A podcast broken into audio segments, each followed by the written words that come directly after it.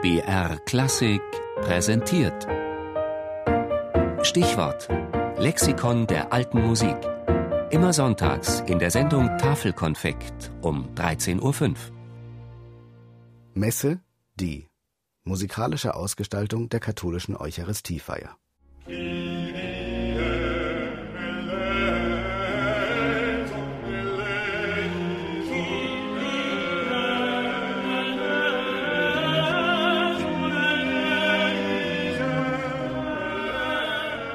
Die H-Moll-Messe von Johann Sebastian Bach, die große Messe in C-Moll von Wolfgang Amadeus Mozart, die Missa Solemnis von Ludwig van Beethoven. Viele Schlüsselwerke der großen Komponisten unserer Musikgeschichte sind Messvertonungen.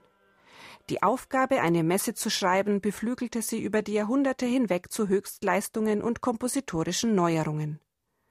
Von Anfang an ist die Messe eine gesungene Musikgattung. Ihre Ursprünge gehen zurück auf die Melodien des gregorianischen Chorals.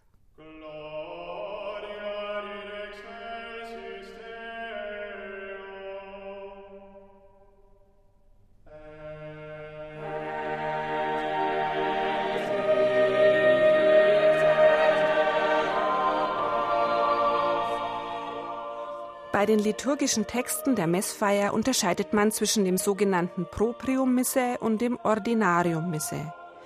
Das Proprium sind wechselnde Texte, die sich an jedem Sonn- oder Feiertag ändern. Das Ordinarium, das sind die immer gleichen in jeder Messe vorkommenden Gesänge.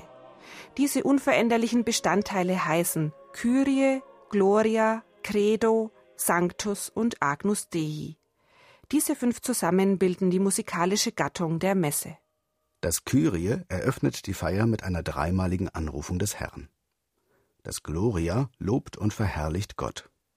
Im Credo ist das christliche Glaubensbekenntnis formuliert, im Sanctus wird Gott erneut verherrlicht und angerufen, und das Agnus Dei, Lamm Gottes, dient als Begleitgesang zur Brotbrechung.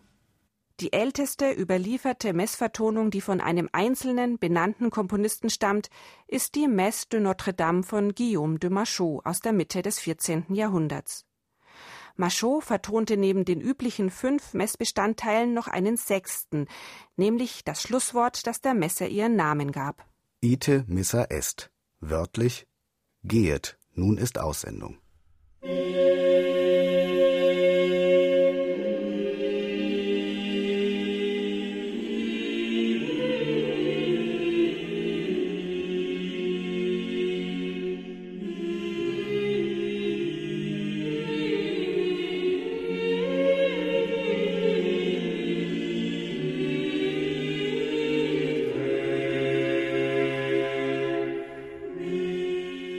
Die jahrtausendealten Texte enthalten neben Lobpreisungen Gottes wichtige Botschaften, die der Gemeinde verkündet werden sollen. Daher gibt es, seitdem es Messkompositionen gibt, auch Debatten darüber, welche Art der Textausdeutung für den Gottesdienst angemessen sei. Gerade zur Zeit der Gegenreformation war die Frage nach der richtigen Kirchenmusik eine zentrale.